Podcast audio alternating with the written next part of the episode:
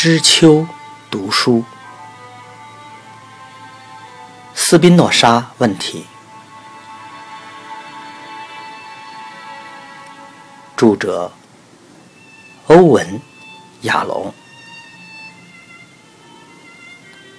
译者易之心，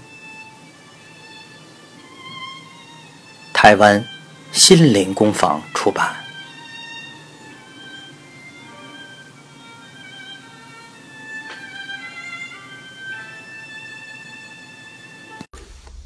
第二十八章，弗瑞德里赫的办公室，奥利威广场三号，柏林，一九二五年。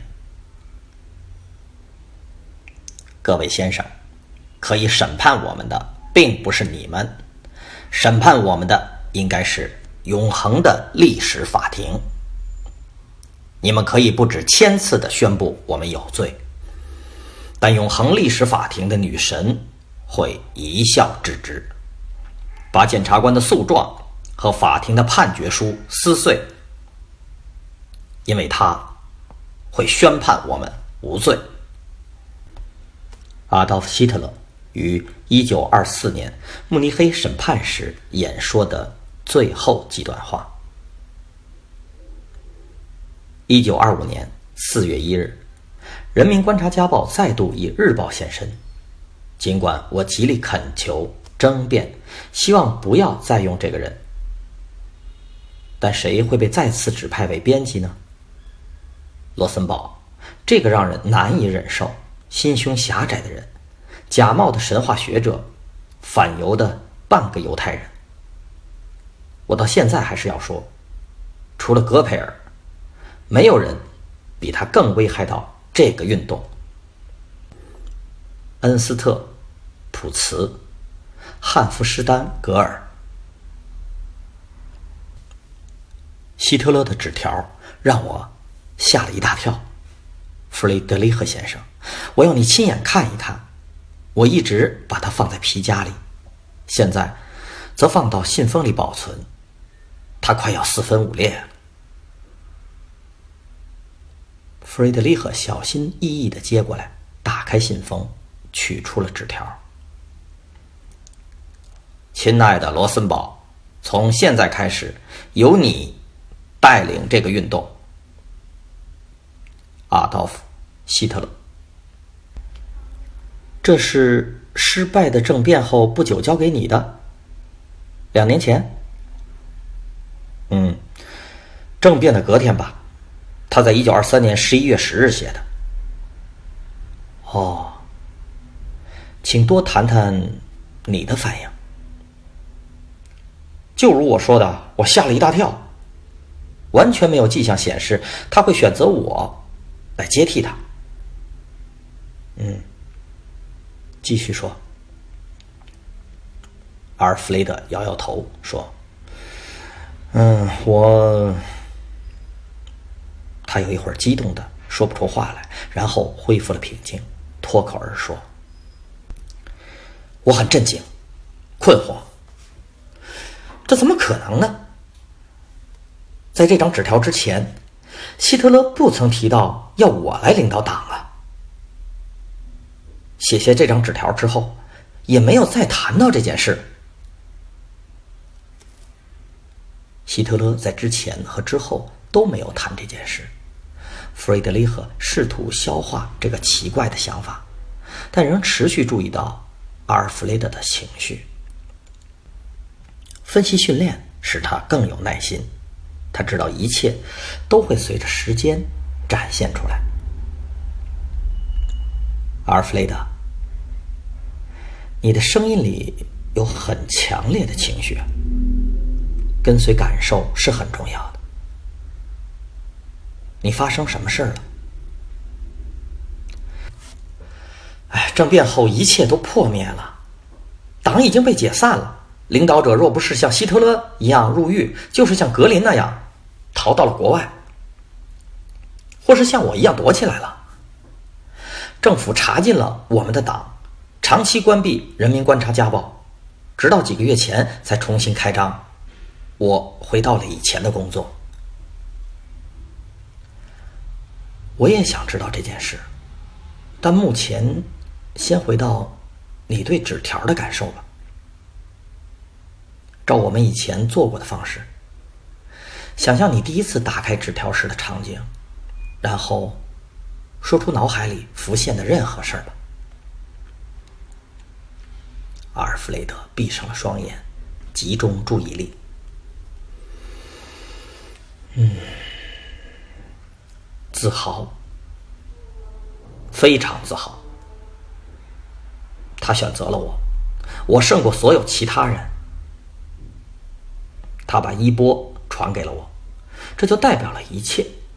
所以，我一直带着这张纸条。我完全不知道他如此的信任我，重视我。还有什么？非常高兴，这可能是我一生最得意的时刻。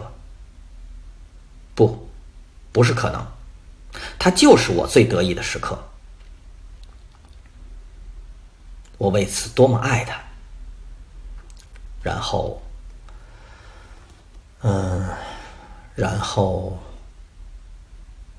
然后什么？阿尔弗雷德，不要停下来。然后。全部变成屁。那张纸条，每一件事，我最大的快乐变成了最大的，唉，我人生最大的悲哀。从快乐变成了悲哀，请说说转变的详细内容。弗雷德里赫知道自己的话是多余的，阿尔弗雷德正要说话。回答细节会用掉太多的时间了，因为发生了太多事情。阿尔弗雷德，看看手表。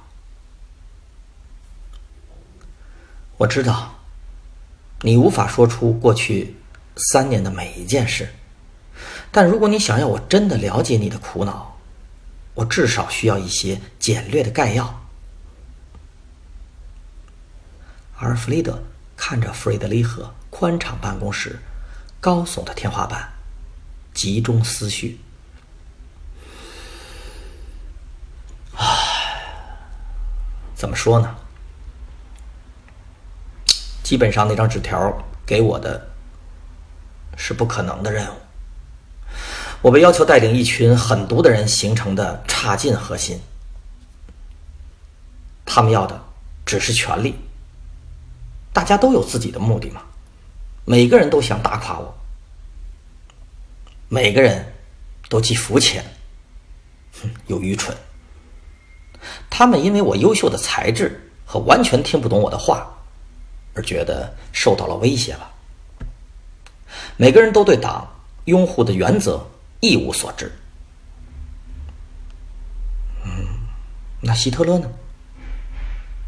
他要求你带领党，你没有得到。他的支持吗？希特勒，他完全让人糊涂了，使我的生活变得更加困难。你没有注意我们政党的戏剧性变化吗？啊，抱歉，我没有注意政治事件。我一直忙于专业的新发展和求诊的病人，大多是退伍的军人。此外，我最好能从。你的观点来知道这些事。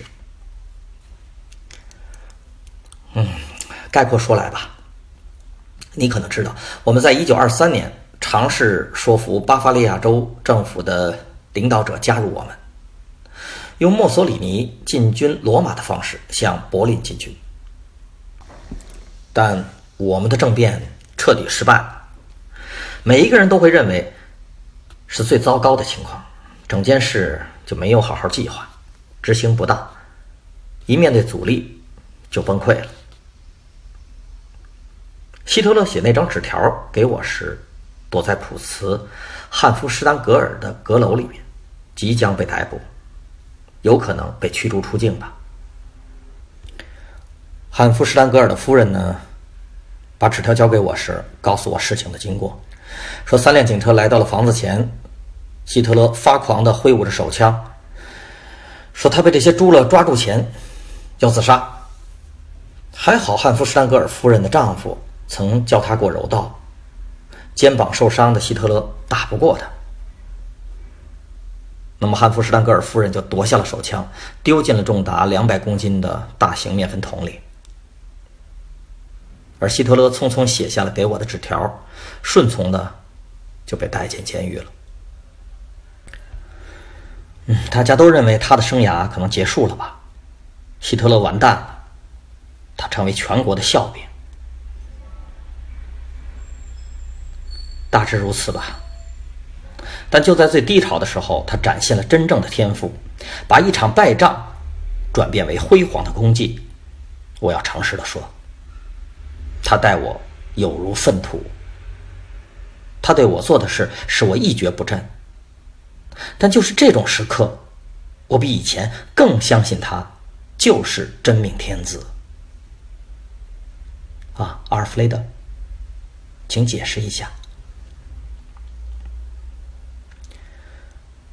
他的救赎时刻发生在审判时，所有其他参与政变的人都低声下气的辩称自己。没有犯下叛国罪，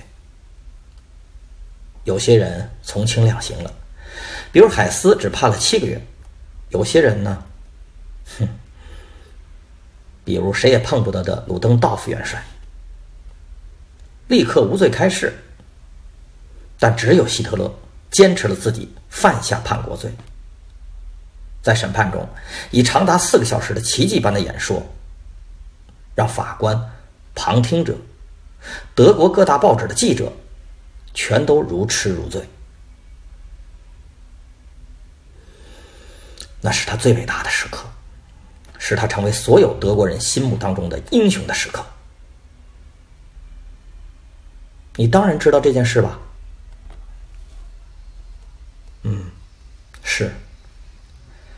所有报纸都报道了那场审判，但我没有细读演说内容。嗯，他不像所有其他懦弱的辩称自己无罪的人，反而一再声明自己是有罪的。他说：“如果推翻这个由十一月罪人组成、在暗中诽谤英勇德国陆军的政府是叛国，那我就是有罪的。”译者注：“十一月罪人”是希特勒用语。指第一次世界大战，德国于一九一八年十一月战败后，专制政体被废除，签订了投降协定的民主政府。如果想要恢复德国的光荣与尊严是叛国，那我就是有罪的；如果想要恢复德国军人的荣誉是叛国，那我就是有罪的。法官是如此感动，全都向他祝贺。和他握手，想要无罪释放他，但他们不能这样做，因为他坚持自己犯下了叛国罪。最后，他们判他在不设防的兰斯堡监狱关五年，但保证他会得到特赦。于是，在一个非凡的午后，他突然从无足轻重的政客与笑柄，变成了普遍受到称赞的全国性风云人物。对，我注意到，现在所有人都知道他了。谢谢你告诉我细节。我脑海里还卡着一件事，想回去再谈一谈。你的强烈措辞，悲哀。你和阿道夫·希特勒之间又发生了什么事儿呢？有什么事没发生呢？最近一件事，我在这里的真正原因就是公开羞辱我。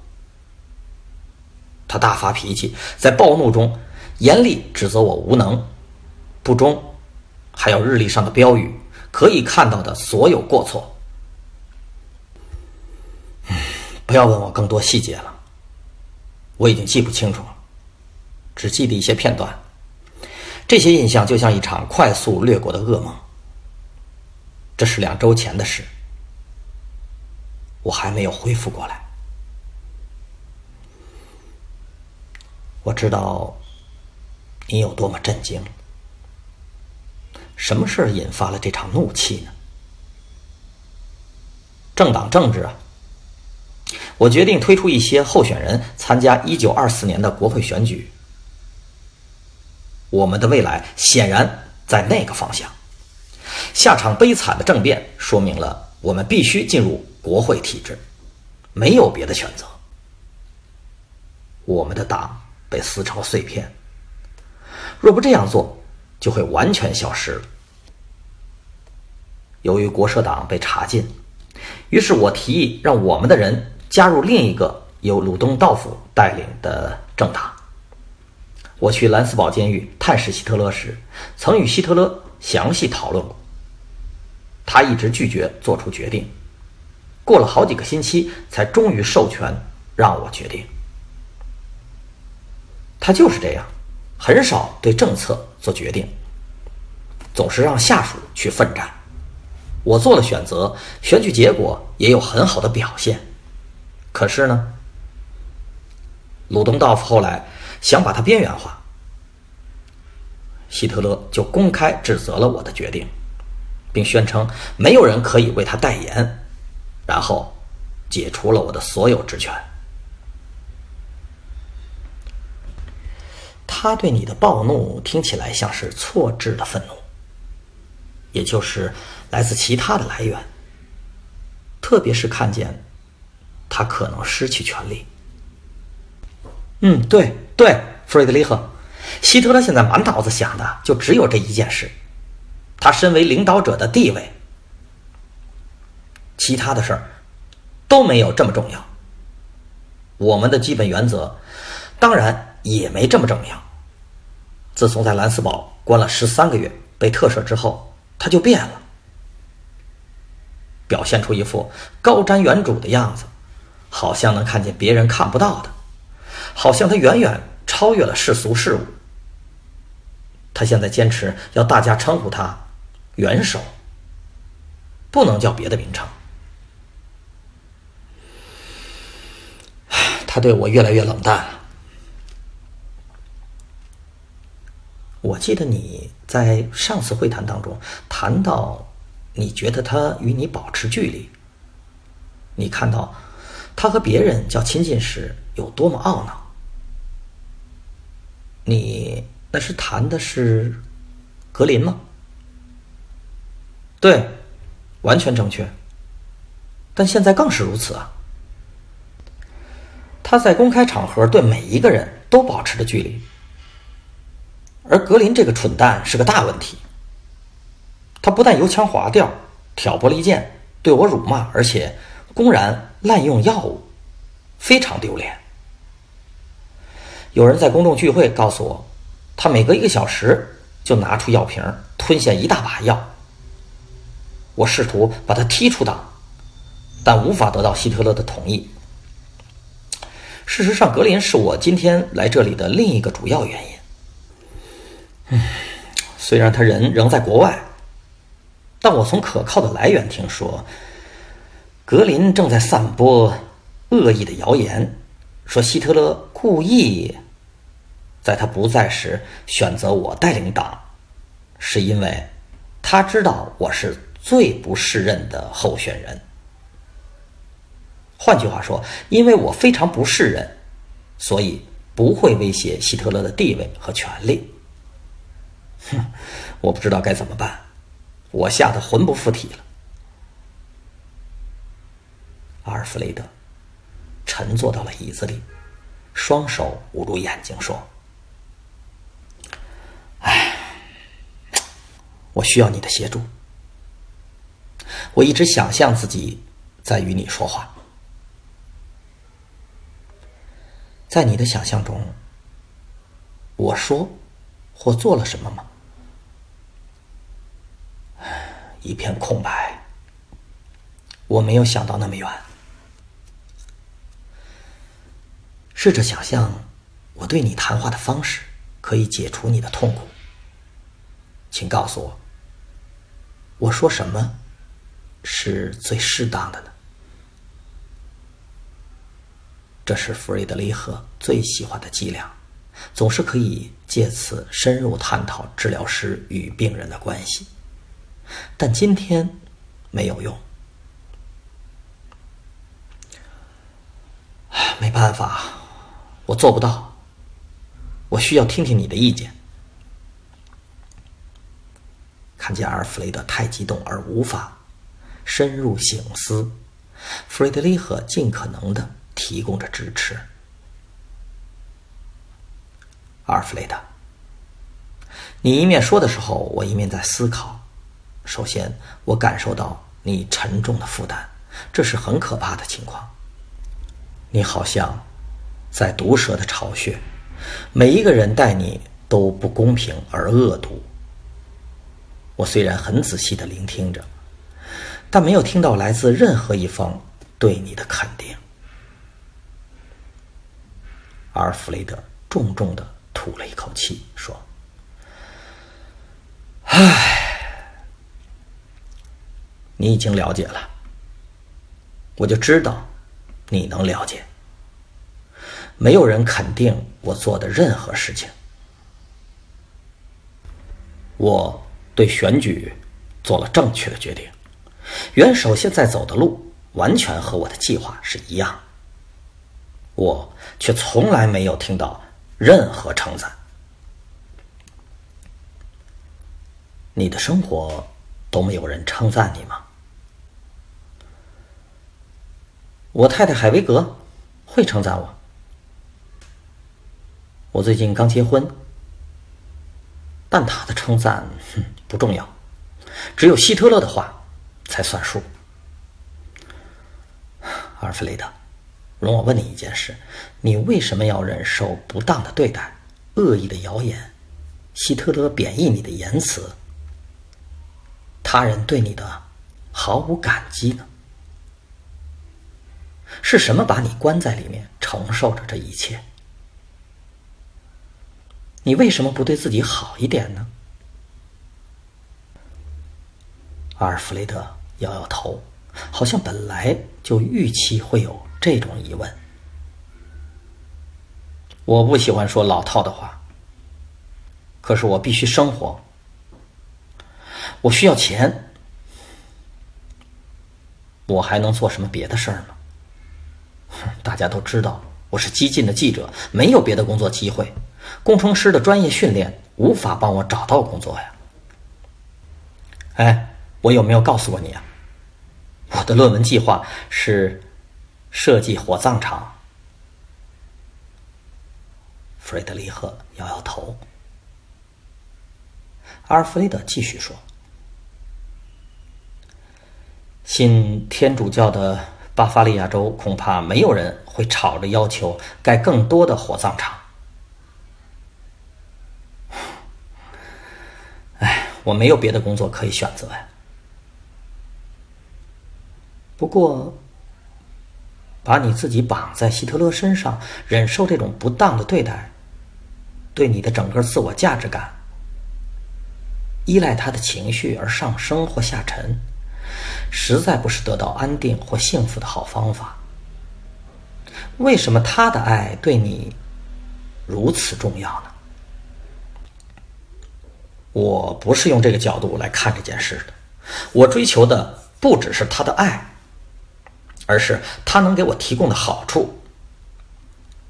我的存在理由是种族净化，我内心知道这个是我一生的志业。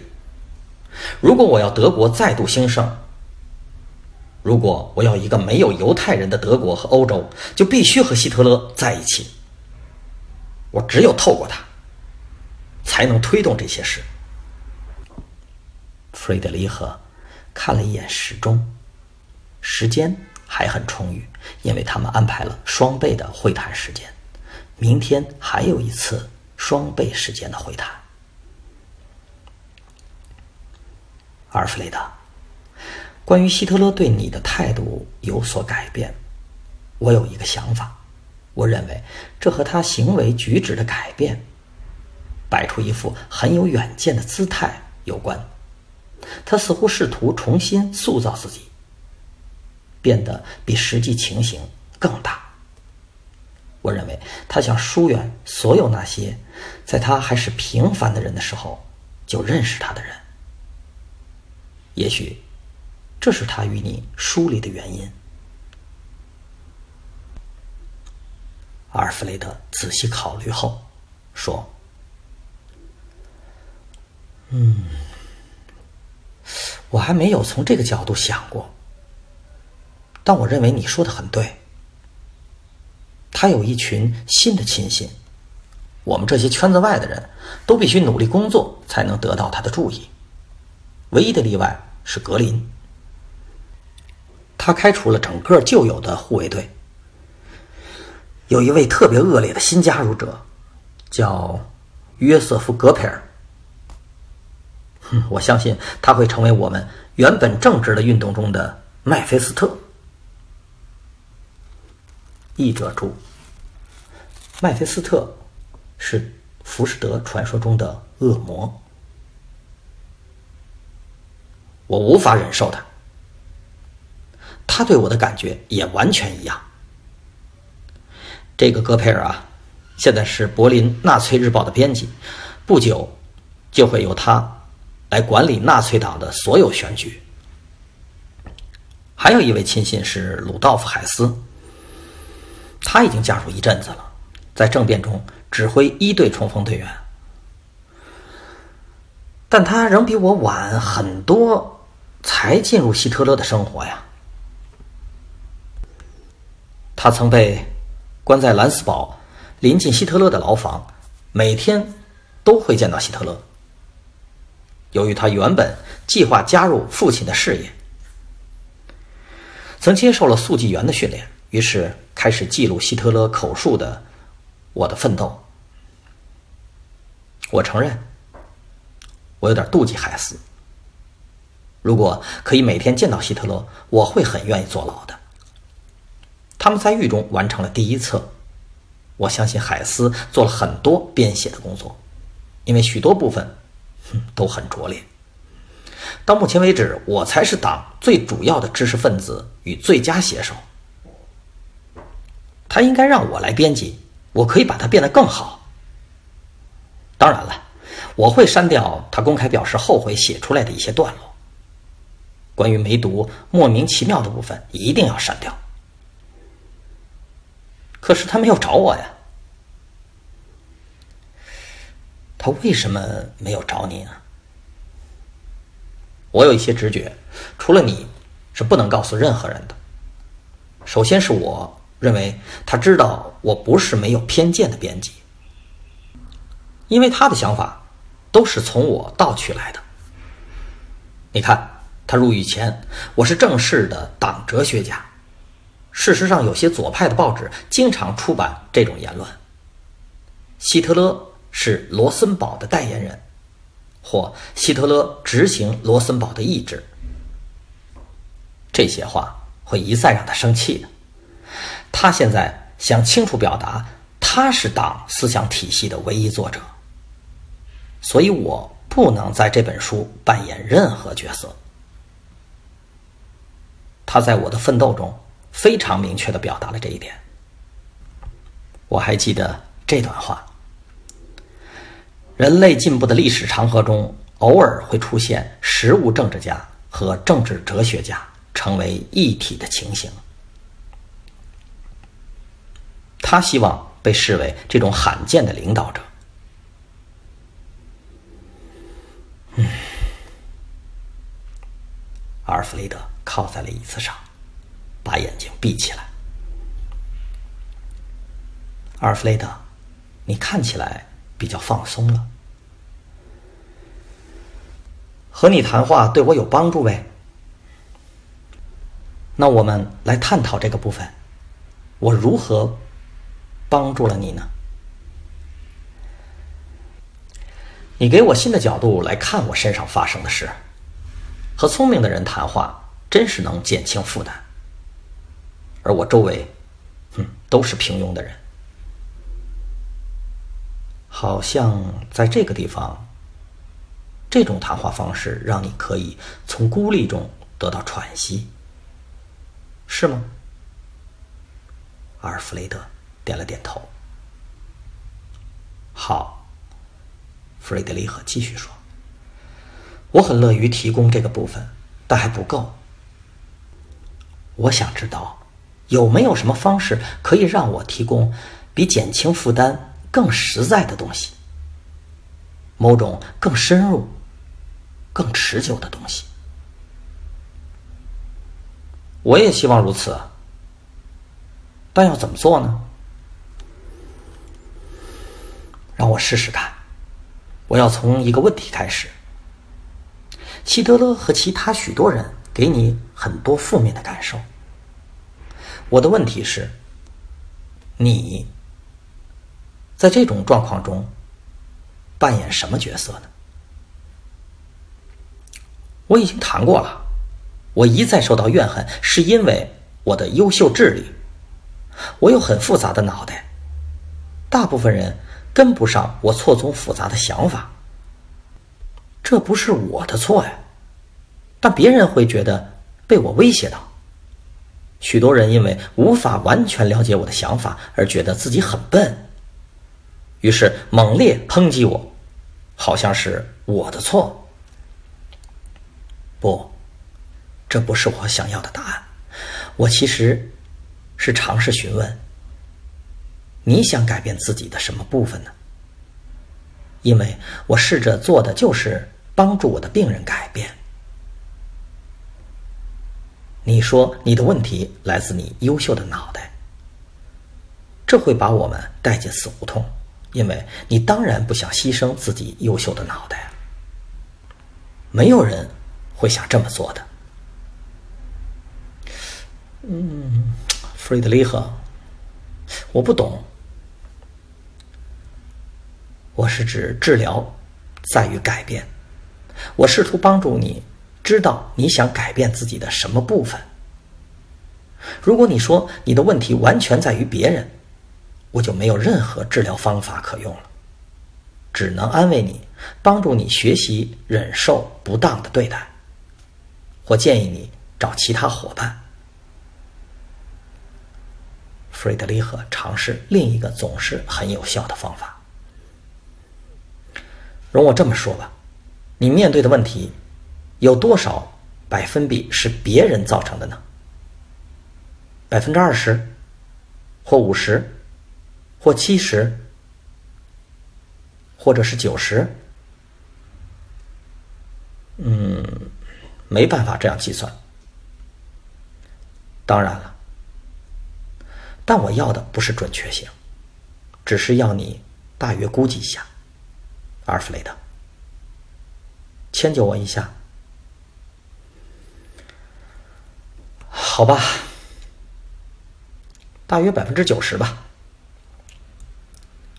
很好，这表示那些让你不舒服的恼人事件有百分之十是你的责任，这可以给我们一点方向。你和我需要探讨这百分之十，看我们能否了解它，然后改变它。阿尔弗雷德，你懂我的意思吗？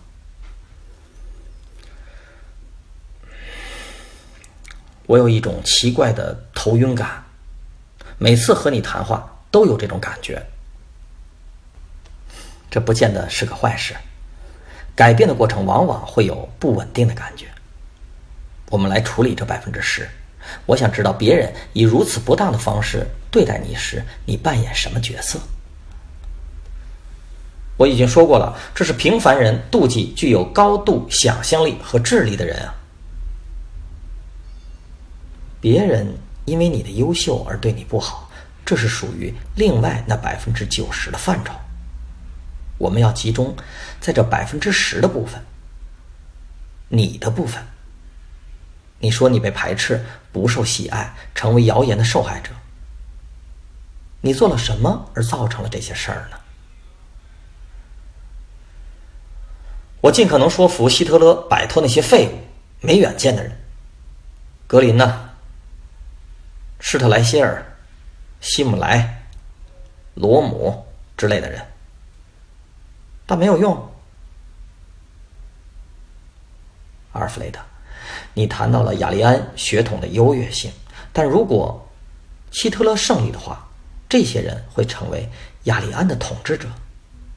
如果他们是雅利安血统的一部分，怎么会这样呢？他们当然应该拥有一些力量，一些优点呀。哼，他们需要教育和启发。我正在写的书会为我们未来的雅利安领导者提供所需的教育。只要希特勒支持我，就可以提升和净化他们的思想。弗瑞德里赫觉得头晕目眩。他怎么如此低估了阿尔弗雷德抗拒的力量呢？他再次尝试。阿尔弗雷德。我们上次见面时，你谈到办公室里的人认为你是人面狮身像，啊，还有迪特里希·埃卡特对你的批评，并劝你做了一些重大的改变。你还记得吗？那已经是过去式了。迪特里希·埃卡特的事儿和影响力已经结束了。他在几个月前过世了。哦很遗憾听到这件事，你觉得很失落，混杂各种感觉吧。我欠他很多，但希特勒认定埃卡特病得太重、太虚弱，无法继续当《人民观察家报》的主编，并指派我代替他时，我们的关系就恶化。这不是我的错呀，但埃卡特怪罪到我身上。我虽然尽力了，还是无法让他相信我没有设计害他。直到他过世前，对我的憎恨才减少了。我最后一次拜访他时，他要我坐到床边，对我附耳说：“跟随希特勒，他会出头，但要记得是我发现他的。”他过世后，希特勒尊称他为纳粹运动的北极星。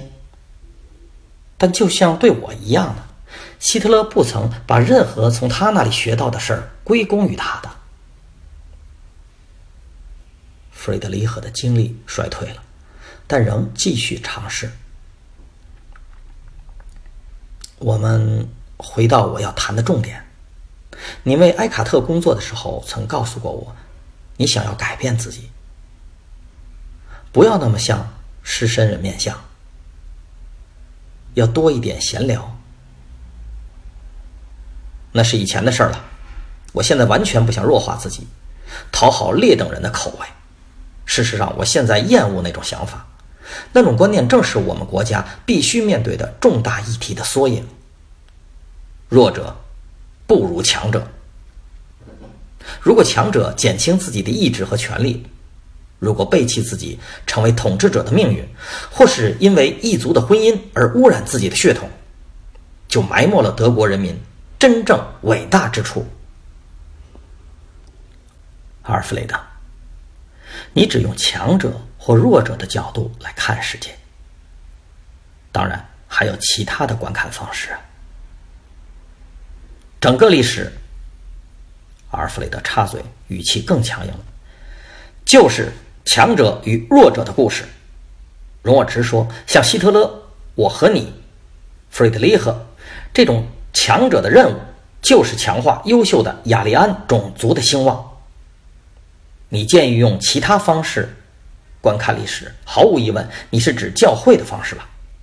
教会试图解除我们的血统关系，以创造具有最高统治权的个体，但这种个体只不过是缺乏对立性或效力的抽象概念吧？所有平等的观念都是幻想，违反自然。弗雷德里赫今天看见了一个不同的阿尔弗雷德。身为纳粹理论家、宣传者、大型纳粹集会的演说家的阿尔弗雷德·罗森堡，他不喜欢他所看到的，可是就像反射动作一样，他留在自己的角色里。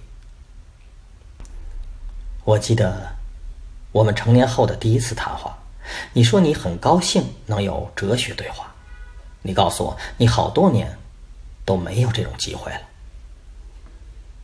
确实如此，现在仍是如此。那么，我可以对你的话提出一些哲学问题吗？欢迎。你今天早上的所有论点，都是根据一个基本假设：雅利安种族是优秀的，应该以大量激烈的努力来增加这个种族的纯净，对吗？请继续。我的问题很简单。你的证据是什么？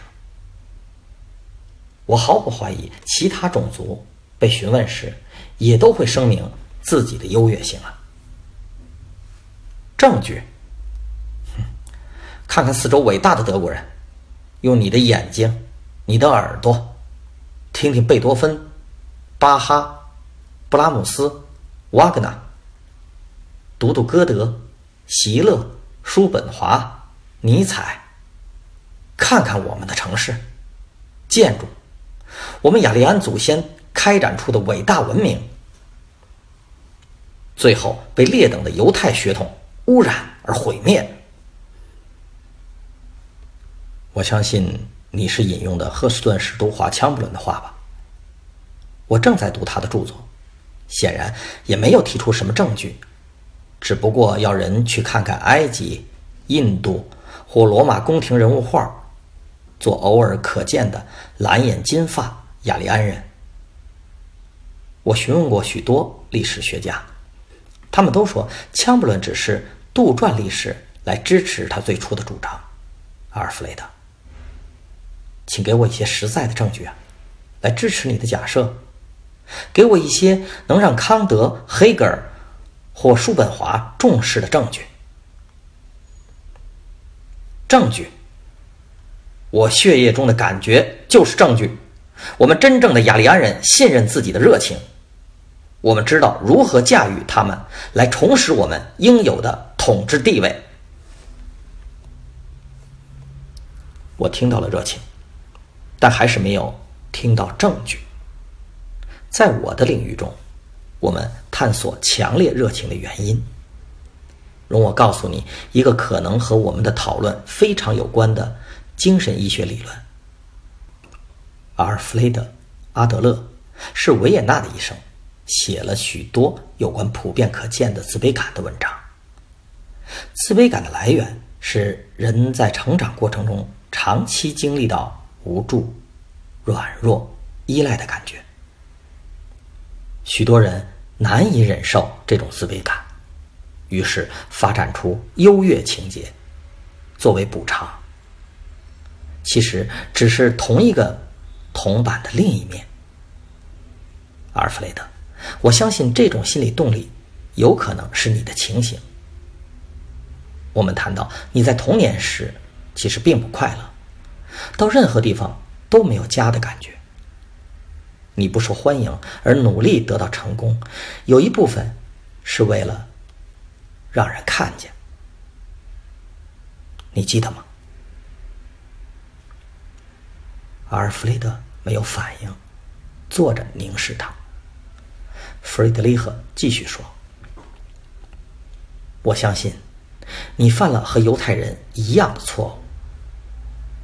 他们两千年来认为自己是优越的民族，是上帝的选民。你和我都同意斯宾诺莎推翻了这个论点。我毫不怀疑，他如果仍活着，他的逻辑能力。”也会推翻你的雅利安论点。我曾警告过你，不要进入这个犹太人的领域。精神分析懂什么种族、血统啊，和灵魂？我警告你，我担心你已经堕落了。可我要告诉你，这种知识和这个方法实在太好、太有利了。不应该让犹太人独享呢。我和我的同事都用这个领域的原则，为许多受伤的雅利安人提供极大的协助。阿尔弗雷德，你也受伤了，可是尽管你想要得到帮助，却不让我帮助到你啊！我以为自己面对的是一位超人，我犯了多么大的错呀！译者注：这里的超人，是指尼采所说的超人，一直超越一般人的人。阿尔弗雷德站了起来，从口袋取出一个放了钱的信封袋，整齐地放在弗雷德里赫的桌角，走向大门。我明天同样的时间见你。阿尔弗雷德跟在后面大喊：“我明天不见你。”阿尔弗雷德从门厅回答：“再也不见，而且我要确定这些犹太思想会跟着犹太人一起离开欧洲。”